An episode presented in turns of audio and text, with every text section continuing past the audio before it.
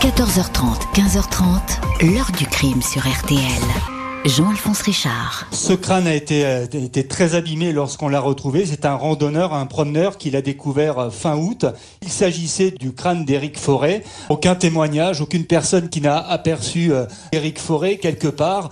Alors, est-ce que des gens ont peur? Euh, Est-ce que des gens ne, ne veulent pas témoigner contre d'autres personnes? On ne sait pas.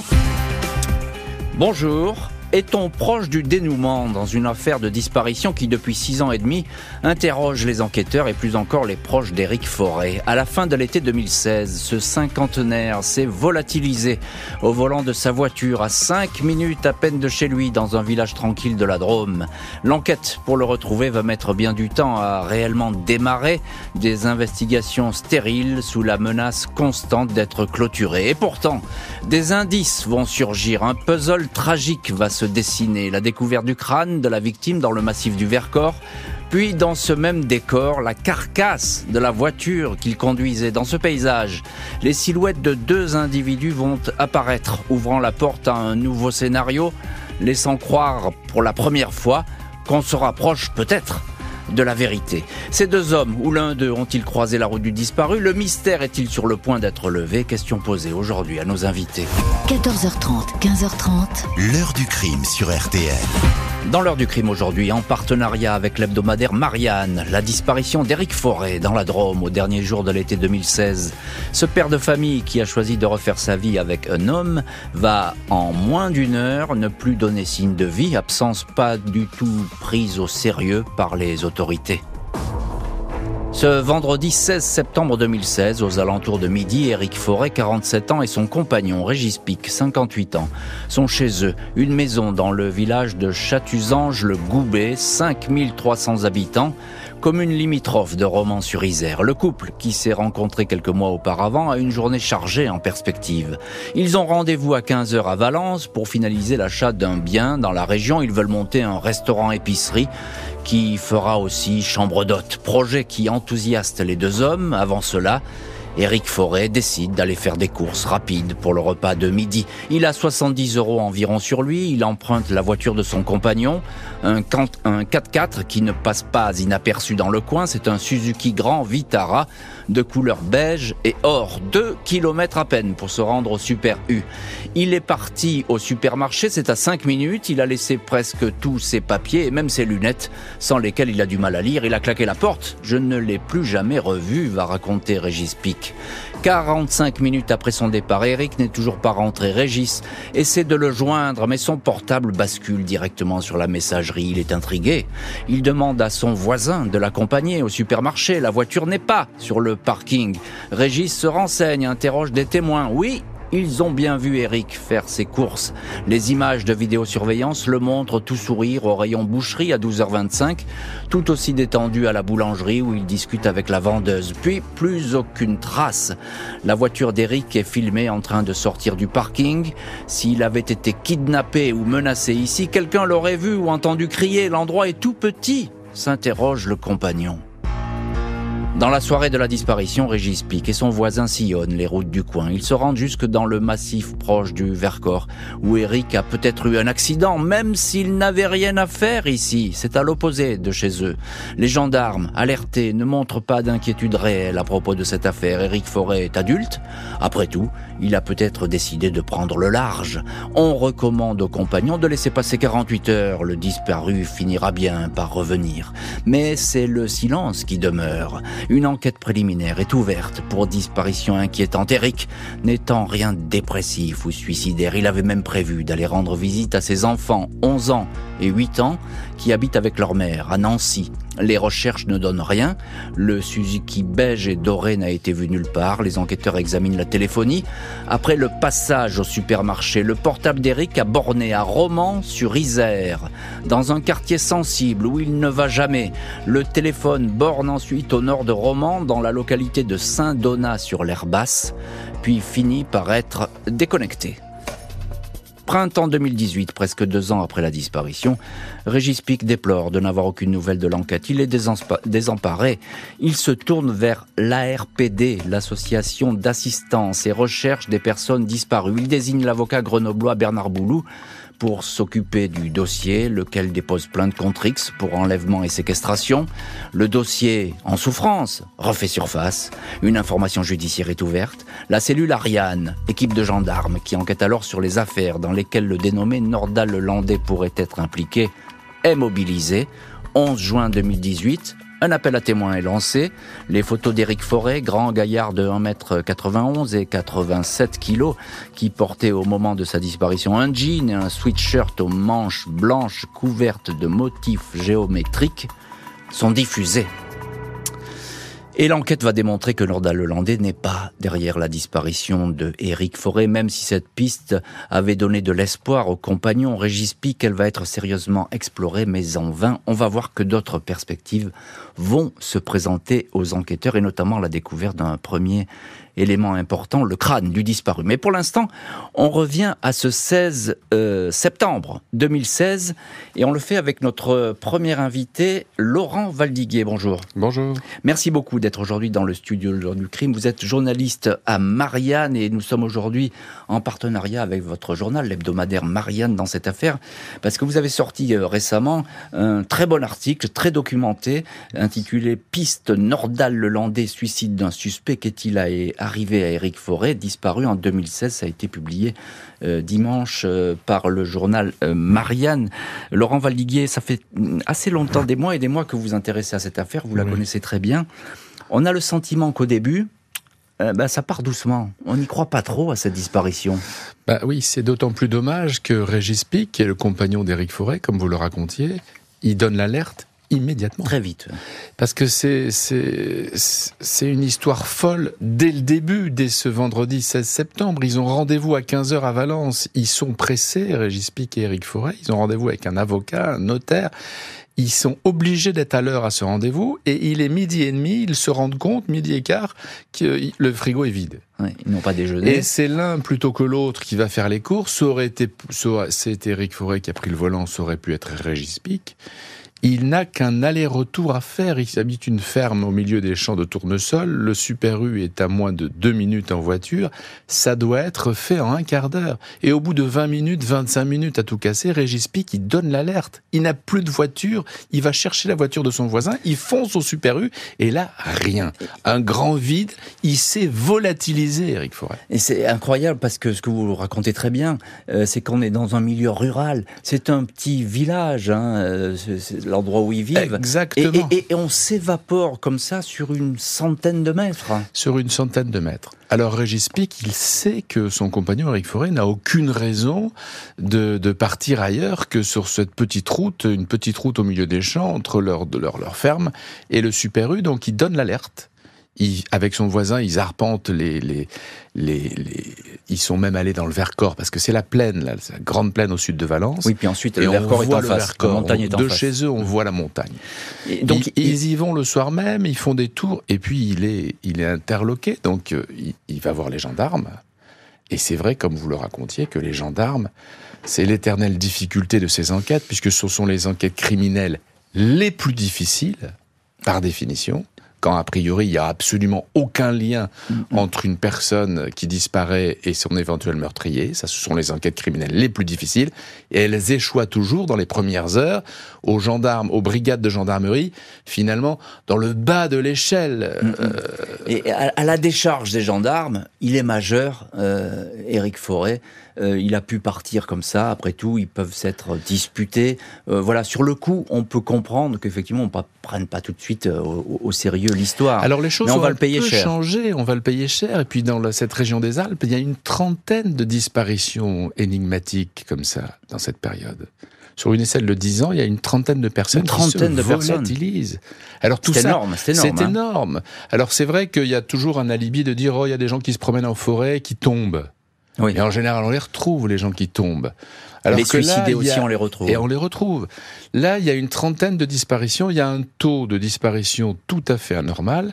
On s'en rendra compte en 2017, un an après la disparition d'Eric Forêt, quand les gendarmes vont se mettre à enquêter sur d'autres disparus suite euh, aux, deux meurtres connus de Nordal Lelandais. Bien sûr. Alors, Encore un mot, euh, Laurent Valdiguier. Le compagnon, il voit les, la vidéosurveillance, les images, il voit, lui, de visu, son compagnon, parce qu'au supermarché, ils sont sympas, ils connaissent le couple, et on va lui laisser tout simplement consulter ses vidéos. Sauf que les vidéos, elles vont pas être saisies tout de suite, parce que l'enquête, eh ben, ça met du temps euh, à prospérer, et que ces bandes... Euh, eh bien, elles, elles, ont disparu. Bah, c'est la difficulté de ces enquêtes pour disparition, c'est que les bandes de vidéosurveillance de magasins ou de banques elles sont effacées euh, toutes les semaines parce qu'elles s'enregistrent sur les, sur les choses précédentes. Les bornes de téléphone, tout ce qui est téléphonie, fadette, etc., ça s'efface automatiquement au bout d'un an. Hmm.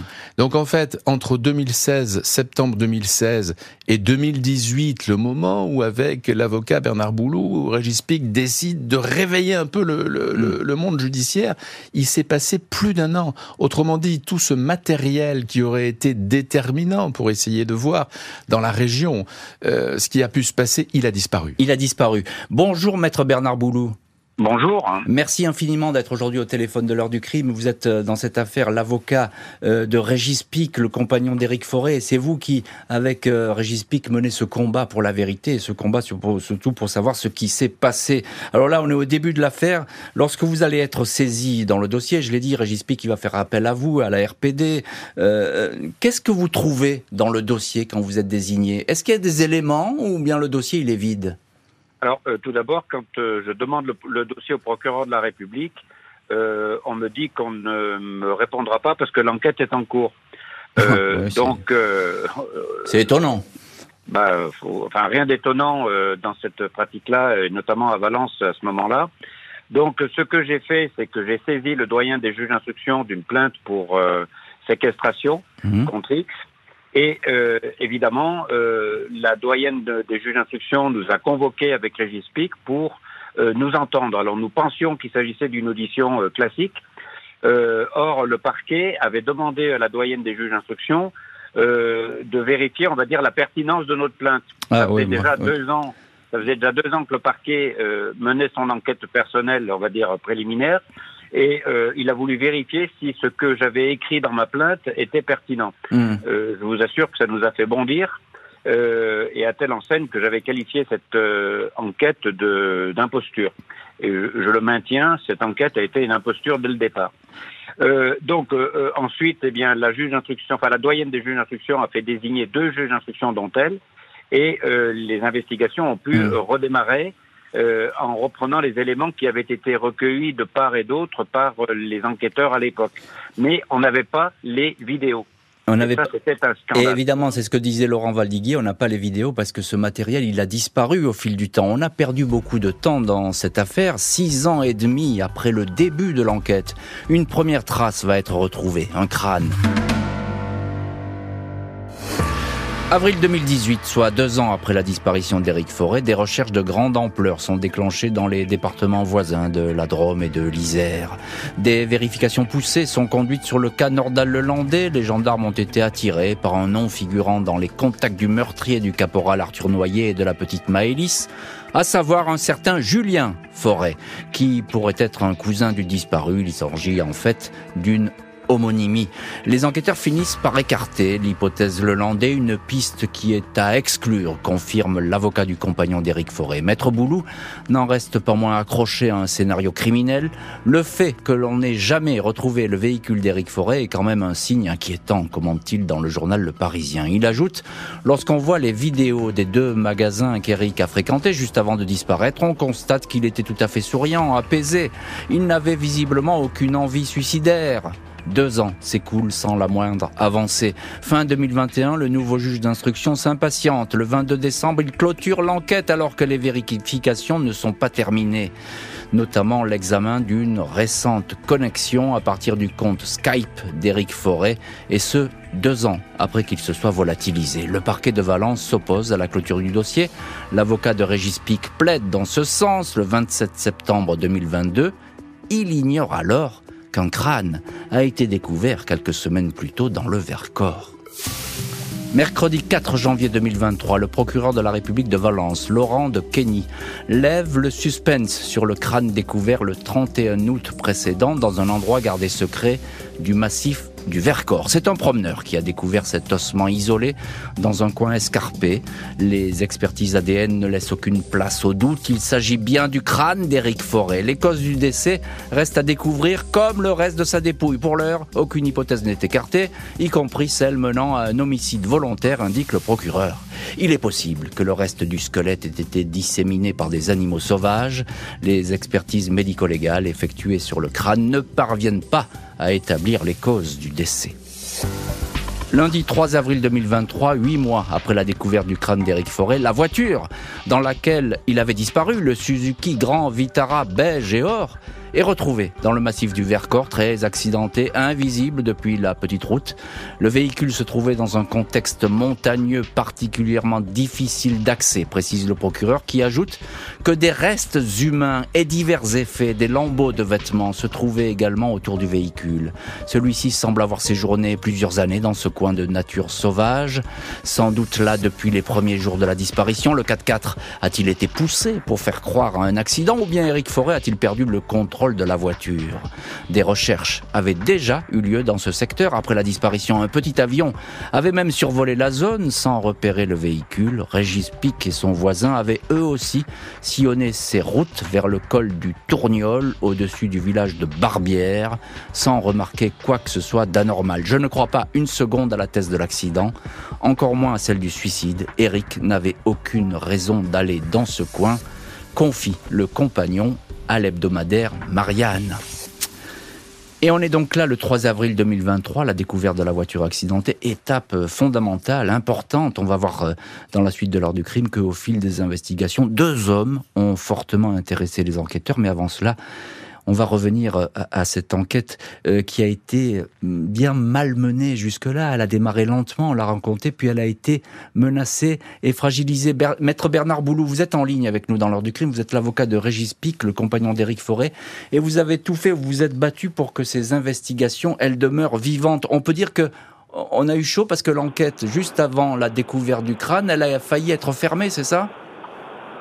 Oui, elle a failli être fermée puisque le juge d'instruction qui venait d'arriver et qui a substitué le précédent euh, a estimé que l'affaire lui paraissait terminée, close. Euh, ce que je n'ai pas accepté, ce que M. Pic n'a pas accepté, mhm. et nous avons effectivement euh, remué ciel et terre pour que le parquet eh bien nous suive et euh, fasse appel de sa décision. Et devant la Chambre de l'instruction, j'ai obtenu non seulement l'annulation de cette euh, décision, mais surtout le changement de juge d'instruction. C'est ça. Hmm. Il, va être remplacé, hein, ce juge d'instruction. Euh, on peut dire que bah, sans cette détermination, parce que vous êtes battu, il faut dire que le parquet aussi ne voulait pas la fermeture de, l'enquête. Euh, tout, aurait, ah. tout aurait pu s'arrêter prématurément, c'est ça, maître? Alors, je vais dire, je vais approfondir un petit peu. Le, le, procureur de la République de Valence était favorable à la, à la clôture de l'enquête.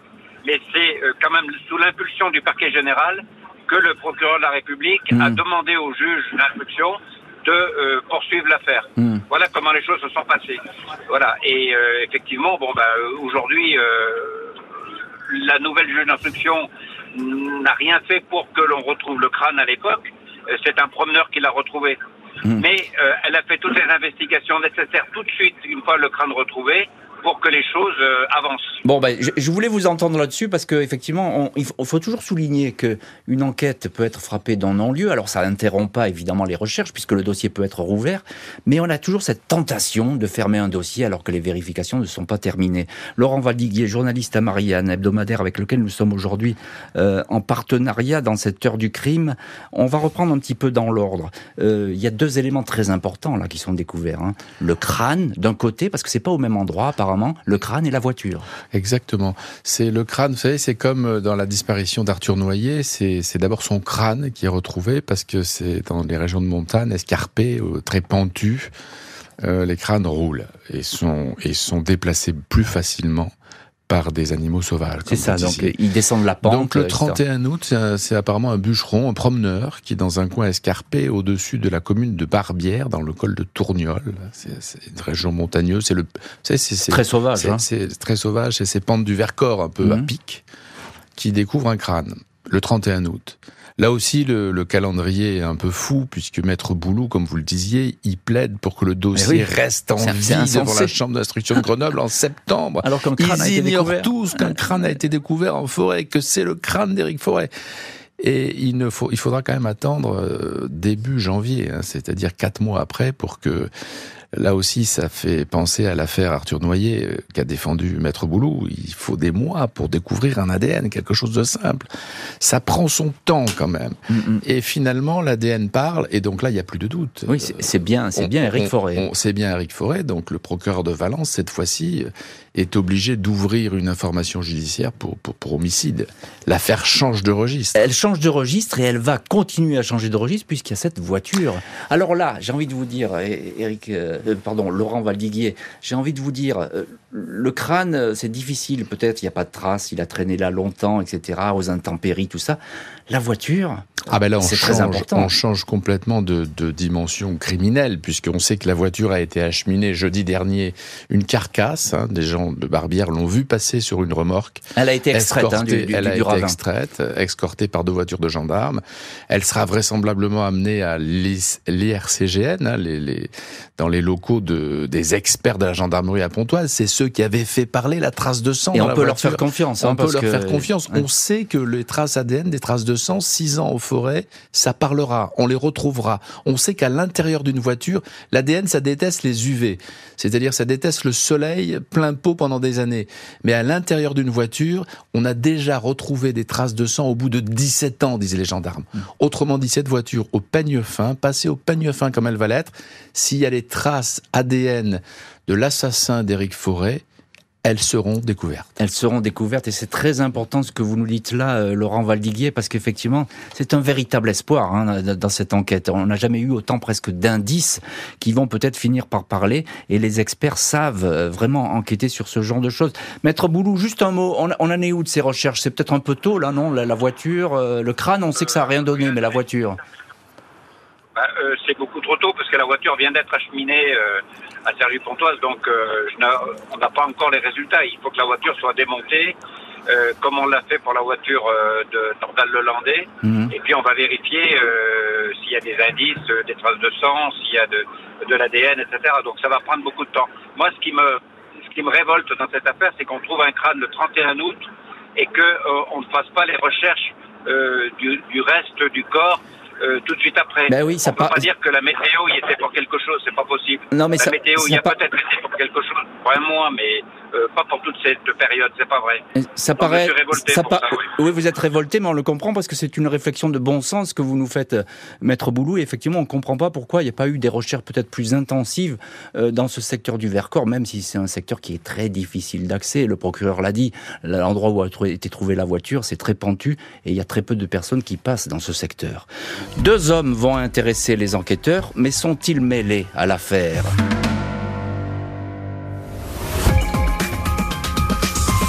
Je veux savoir, parce que pour moi actuellement, c'est horrible de, me dire d'abord et pourquoi, qui, et qu'est-ce qu'on lui a fait? Est-ce qu'il a souffert? Je veux savoir, je me battrai jusqu'au bout. Je ne vais pas lâcher, c'est hors de question. Hein. Ça, je vais me battre.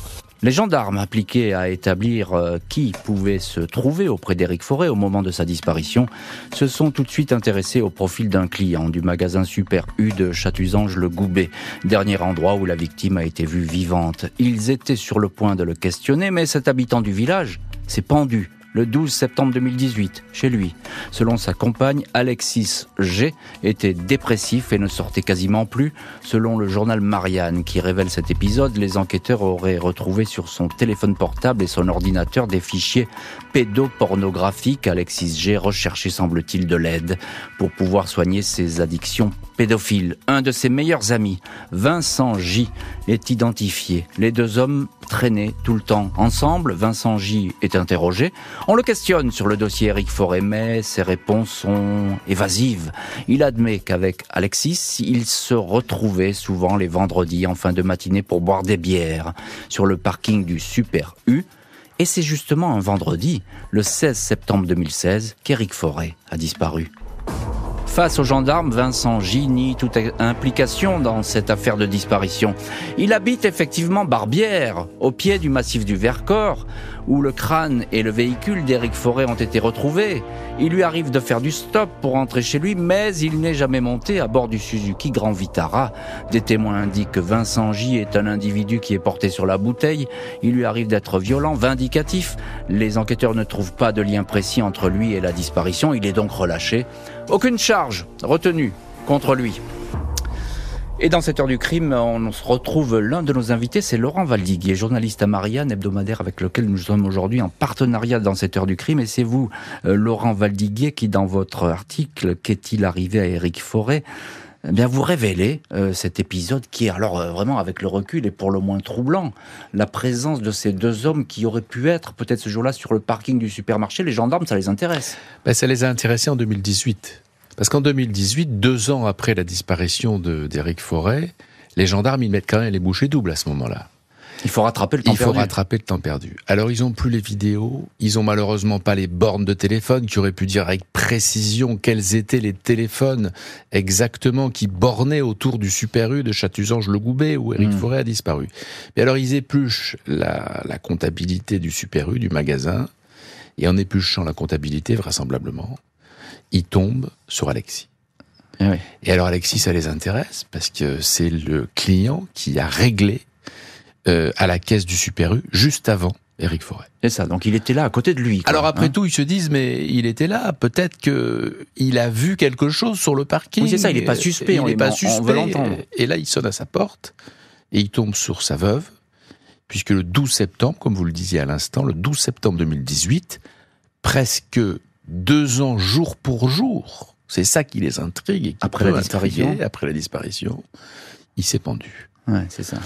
Alors ça les intrigue. Ça, ce qui les intrigue aussi, c'est qu'en en, interrogeant sa, sa, veuve, ils se rendent compte que c'était quelqu'un qui n'allait pas bien, pas bien du tout, qui vivait reclus chez lui, qui avait des, des, des problèmes euh, de pédophilie. Mmh. Il le découvre dans son téléphone, dans son ordinateur. Et alors il cherche, il tombe sur quelqu'un d'autre parce que Alexis, il habite Châtuzange-le-Goubet, et il tombe sur l'ami d'Alexis, un des amis, Vincent, qui habite à Barbière.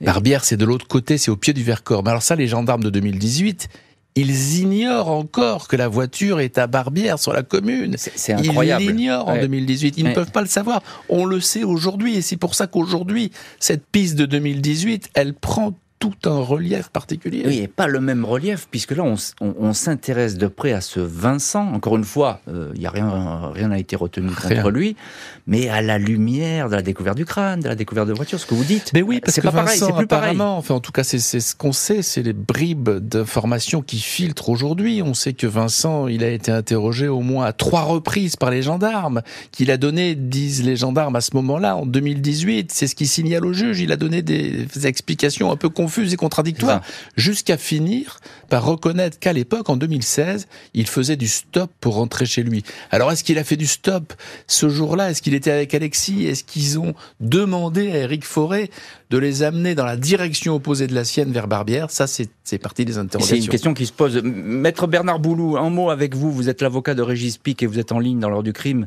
Euh, Régis Pic, c'est le compagnon d'Éric Forêt.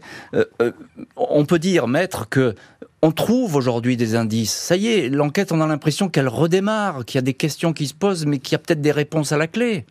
Ben évidemment, le, puzzle est en train de se reconstituer puisque euh, on va reprendre euh, des bribes, euh, des bribes d'indices qu'on avait retrouvés, mais qu'on ne savait pas comment intercaler les unes aux autres, les uns aux autres. Et puis aujourd'hui, grâce à la connaissance du lieu de découverte du crâne et, du véhicule, mhm. eh bien, on va pouvoir effectivement euh, mettre un lien sur ces indices et puis se dire bah tiens c'est peut-être un tel un tel puisqu'il habite là puisqu'il faisait du stop etc oui on, on, se rapproche euh, euh, d'une vérité euh, beaucoup plus qu'en en, 2018. Hein. En 2018, on, on, avait des indices, mais éparpillés. Aujourd'hui, c'est en train de se rassembler. C'est en train de rassembler. On est en train d'avoir effectivement peut-être un fil qui est tenu, mais enfin qu'on va pouvoir suivre.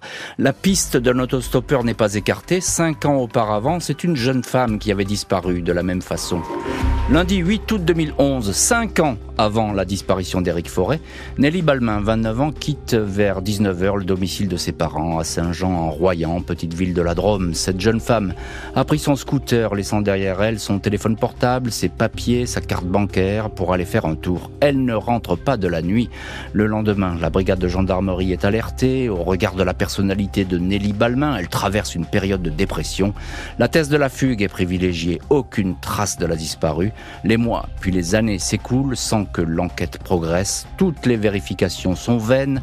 Là aussi, comme dans le cas Éric Forêt, l'association ARPD est sollicitée. Nous n'excluons aucune piste, départ volontaire, une secte, l'accident ou le meurtre, indique alors Christine Balmain, la maman. Les disparitions de Nelly Balmain et d'Éric Forêt, survenues à 5 ans d'intervalle, sont volontairement rapprochées par la justice. Le 11 juin 2018, les deux dossiers sont ainsi joints quand un appel à témoins est lancé. L'implication de Nordal Lelandais est exclue dans les deux cas, mais la présence d'un prédateur actif dans la région demeure une piste possible. La mère de Nelly va multiplier les appels à témoins sans que sa fille ou le scooter ne soit retrouvé. Et voilà donc pour ces deux cas rapprochés. Maître Bernard Boulou, euh, vous êtes l'avocat de, Régis Pic, le compagnon d'Éric Forêt. On a deux affaires là qui ne se ressemblent pas, hein, même si ça se passe sur une route. Les, deux personnes, une, euh, la jeune fille est sur son scooter, euh, Éric Forêt, lui, il est en voiture. Vous, avez toujours dit, Maître Boulou, je m'en souviens, dans cette émission, qu'il y avait peut-être un prédateur qui rôdait dans la région. Est-ce que c'est toujours une hypothèse qui est possible? Bah, moi, c'est toujours une, une, hypothèse que je privilégie. Alors, j'ai toujours en son temps exclu euh, euh, la piste hollandais, mais dans cette euh, deuxième affaire, je suis également l'avocat de la famille Balmain. j'ai toujours pensé à un prédateur commun qui rôdait. on n'est pas si loin que ça géographiquement hein, entre la disparition de Nelly Balmain et la disparition d'Éric Forêt. On est à quelques kilomètres hein, seulement, pas plus. Et là encore, on n'a pas retrouvé euh, sa moto, enfin son scooter, on n'a pas retrouvé le corps. On, on, absolument, euh, on est absolument dans le même cas de figure, à quelques kilomètres euh, d'écart et à quelques années d'écart, cinq ans. Voilà. Mhm. Alors, il se peut qu'il y ait un prédateur qui est agi d'abord sur Nelly Balmain, puis après sur euh, Éric Forêt, c'est possible. Il ne faut pas exclure cette piste. Hmm. Et dans les deux affaires, euh, finalement, euh, si c'est la même personne qui a agi, mais là, il faudra trouver un lien, ce qui paraît un peu compliqué, mais on fait, finalement, on s'est débarrassé des corps, on se serait débarrassé des corps et on se serait débarrassé des véhicules. Ben, euh, la meilleure euh, façon de se débarrasser d'un corps et de ne jamais le retrouver, c'est de le jeter dans la nature, euh, d'une part, et puis ensuite, c'est de se débarrasser du véhicule, le plonger dans un ravin ou dans un lac, etc. Alors là, on a plongé pour Éric Forêt, on, a retrouvé une partie du corps à mmh. l'extérieur du véhicule. Moi, je ne sais pas s'il a été retrouvé, s'il a été éjecté ou pas, j'en sais rien.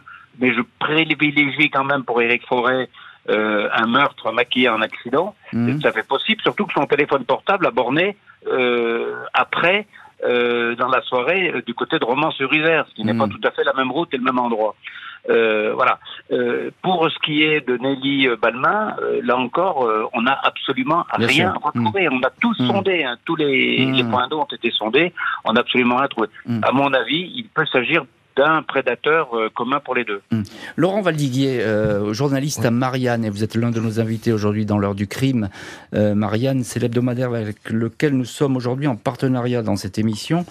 je voudrais que vous reveniez un petit peu sur ces deux hommes, parce que ça, je suis très troublé par cette présence. Effectivement, ils ont ces deux hommes qui étaient peut-être sur le parking le jour où Éric Forêt a disparu.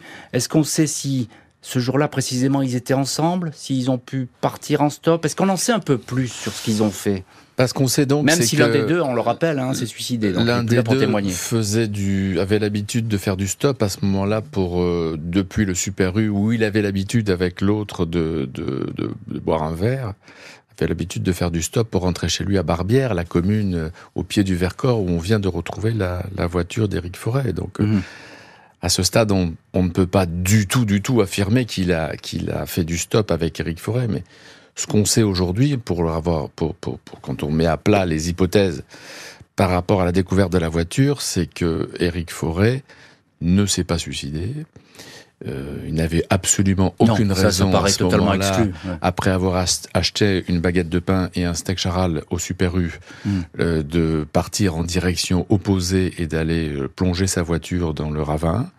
Ce qui est extrêmement troublant aussi avec le recul, c'est que sur cette route, personne n'a signalé d'accident. Mhm. Vous savez, dans les petites routes de montagne, et puis on voit, on voit, on sait des qui circule, de freinage, des murets de bord de route sont défoncés s'il y avait un accident. Parce qu'on pourrait imaginer qu'il avait pris un autostoppeur et puis qu'ensuite, en rentrant chez lui, il aurait eu un accident tout seul mais l'autostoppeur en question se serait manifesté depuis le temps, ou en tout cas ça aurait été son intérêt. Mm. Et puis les Régis Pic, son compagnon, était, est passé, il se souvient très bien, le col de Tourniol, c'est un point de vue qui est en mm. face de mm. chez eux. Il se souvient très bien de passer là le soir même, il n'a pas vu de muret défoncé, de bord de route, de traces de freinage, rien. Et on le disait tout à l'heure, un avion a également survolé la zone. Un avion a survolé la zone. Et, il n'a absolument euh, rien vu. Aucun suspect digne de ce nom n'a jamais été interpellé dans cette affaire Éric Forêt. Régis Pic, le compagnon d'Éric Forêt, a appris à quelques mois d'intervalle les découvertes du crâne et de son compagnon, puis de celle de sa voiture accidentée au fond d'un ravin du Vercors. Éric n'avait pas d'ennemi. Ce qui me travaille, c'est de savoir s'il a souffert, s'il a été torturé, se demande Régis Pic. À chaque fois, c'est son avocat, maître Bernard Boulou, qui lui a annoncé la nouvelle. Avocat qui déplore que les services du procureur n'aient jamais averti le compagnon. Cela me révolte, indique-t-il au journal Marianne. Le sort de l'affaire Éric Forêt est désormais entre les mains de la police scientifique et technique, notamment l'exploitation des ossements et de la carcasse de la voiture. Tout cela mène tout droit à la piste d'un meurtre. La voiture parlera, assure Maître Boulou. Et Maître Boulou, vous êtes en ligne avec nous dans l'heure du crime, avocat, je le disais, de Régis Pic, le compagnon d'Éric Forêt. La voiture va parler, Maître Boulou? Oui, je pense que, comme le disait M. Valdiguet tout à l'heure, euh, le véhicule recèle à son, dans son intérieur euh, forcément des, des traces ADN, peut-être des traces de sang, peut-être des cheveux, etc., mhm. euh, qui n'ont pas disparu avec le temps euh, et avec les intempéries, alors que tout ce qui était à l'extérieur a pu disparaître. Euh, oui, la voiture parlera, euh, évidemment. Est-ce que vous avez eu des nouvelles sur le crâne On n'a rien, on n'a rien trouvé. Vous n'avez pas de retour là-dessus? Non, euh, on n'a absolument euh, aucun retour pour l'instant. Euh, vous savez, quand on trouve un crâne qui a été trimballé par les animaux dans la nature, il a pu rouler, il a pu percuter des pierres, des rochers, des bois, etc. Donc, il est difficile de dire si effectivement il y a des traces de meurtre. Euh, ce qui permettra d'en savoir davantage, c'est le, le, reste du squelette qu'on va retrouver et reconstituer. Mhm. Euh, un peu comme ça a été le cas pour euh, Arthur Noyer notamment, où on a pu euh, voir si des vertèbres avaient été brisées avant la mort ou, ou, après la mort ou pendant la mort. Mhm. Voilà. Laurent Valdiguier, vous connaissez bien euh, ces, affaires de police scientifique. Euh, il faut quand même bien le préciser. On peut, vous l'avez dit, mais on peut extraire une empreinte, un, détail. Là, le moindre indice, il va compter. Hein. On, avait vu ça euh, dans, l'affaire Nordal-Lelandais avec cette micro-tache de sang dans le coffre qu'il ah a confondu. Ah Donc c'est pareil là. Ah ben Nordal-Lelandais, c'est une enquête extraordinaire. C'est une micro-trace de sang que les gendarmes découvrent en démontant le sous-sol de la voiture parce que beaucoup de sang de la petite Maëlys a coulé et que dans ce, dans cette trace initiale, malgré le nettoyage au karcher par le landais à l'intérieur de la mm. voiture, il reste une micro-trace. Et ben là, c'est pareil. C'est-à-dire que dans cette voiture, dans cette Suzuki Grand Vitara, les enquêteurs vont essayer d'abord de comprendre la cause de l'accident. Est-ce qu'elle a été poussée dans un ravin? Est-ce qu'il y a eu une défaillance technique Ça, ils savent faire. Hein, ça, ils savent faire. Et puis surtout, en fonction de les, des ossements d'Éric Forêt qui ont été découverts d'après le communiqué du procureur, on ne sait que le communiqué du procureur à ce stade. Hmm. Euh, à côté de la voiture, ils vont essayer de comprendre si Éric Forêt est décédé au cours de l'accident, avant l'accident, après l'accident, s'il était au volant, c'est déjà quelque chose de très important à savoir. Hmm. Est-ce qu'il était au volant ou pas? Et puis surtout, est-ce que d'autres ADN peuvent être extraits dans la, dans la voiture. Là, vous vous rendez compte, en termes d'enquête, toutes les perspectives que ça peut ouvrir si d'autres ADN sont découverts dans la voiture euh, de 2016. c'est tout à fait passionnant. Euh, Maître Bernard Boulou, on a l'impression, et il le dit, euh, Laurent Valdiguier, on a l'impression que cette affaire, cette enquête, pardon, elle est presque quasi secrète, très confidentielle. On ne sait pas grand-chose. Bah, euh, c'est le propre d'une enquête euh, judiciaire que de rester dans le secret, d'évoluer dans le secret, euh, justement pour éviter euh, justement que soit des scènes de crime soient polluées, soit que effectivement on, on donne trop d'informations pour permettre à des gens qui se savent concernés, eh bien, euh, d'échapper à la justice. Aussi, c'est aussi un peu pour ça que les enquêtes sont secrètes. Mmh. Mais dans cette affaire-là, ce que je regrette, c'est que quand on avait des informations comme le euh, la découverte du crâne ou, des restes du corps qu'on on ne nous ait pas informé suffisamment à l'avance. C'est proprement, euh, on va dire, scandaleux de la part de la justice. Mais enfin bon, nous sommes habitués dans ce genre d'affaires. Ça, vous l'avez fait valoir et ça a beaucoup blessé, je crois, Régis Pic, hein, Maître Boulou, juste un mot là-dessus. Hein, il, a, il, a, il a été très blessé par cette attitude. Bah, euh, bien sûr, parce que nous, ce qu'on considère, c'est bien sûr, ça n'est pas dans le code de procédure pénale, mais quand le procureur de la République euh, va faire un communiqué euh, là-dessus, qu'il au moins me prévienne moi euh, avant le, de diffuser le communiqué et qu'on ne l'apprenne pas par la presse. Bon, heureusement que euh, la juge d'instruction m'a prévenu, que j'ai pu quand même prévenir, euh, m'a prévenu de la de l'intervention d'un communiqué mmh. euh, juste à veille au soir pour que je puisse moi prévenir Monsieur Pic pour qu'il tombe pas de haut. Euh, voilà, c'est pas normal, il y a deux reprises. Et, et, on comprend tout à fait l'attitude effectivement de, de Régis Pic. Laurent Valdiguier, je termine cette émission avec vous. On le dit toujours dans cette émission, mais un petit témoignage, un petit détail. J'ai vu cette voiture passer à tel endroit. Ça peut, ça peut, tout changer. Bah, il y a des gens qui sont certainement euh, dépositaires d'un détail, de quelque chose, surtout que cette voiture, elle était couleur dorée, elle passait pas inaperçue. Non. Qui savent quelque chose qui en soi n'a pas beaucoup d'importance, mais qui pour l'enquête aujourd'hui peut être déterminant et qui pourrait permettre à Régis Pic de connaître la vérité sur la mort de son compagnon. Merci infiniment Laurent Valdiguier. On était aujourd'hui en partenariat avec votre hebdomadaire. Marianne, merci à Maître Bernard Boulou d'avoir été les, invités de l'heure du crime. Merci à l'équipe de l'émission. Justine Vignot, Marie Bossard à la préparation. Boris Pirédu à la réalisation. Et puis un grand merci à vous les auditeurs parce que vous êtes de plus en plus nombreux à nous écouter dans l'heure du crime et ça nous fait chaud au cœur. Laissez-nous des messages. N'hésitez pas sur rtl.fr pour nous proposer des affaires. On les fera et on pourra les écouter ensemble et les commenter. Vous pouvez retrouver toutes nos histoires en podcast sur l'appli et le site rtl.fr. Un immense merci à vous tous. L'heure du crime, présenté par Jean-Alphonse Richard sur RTL.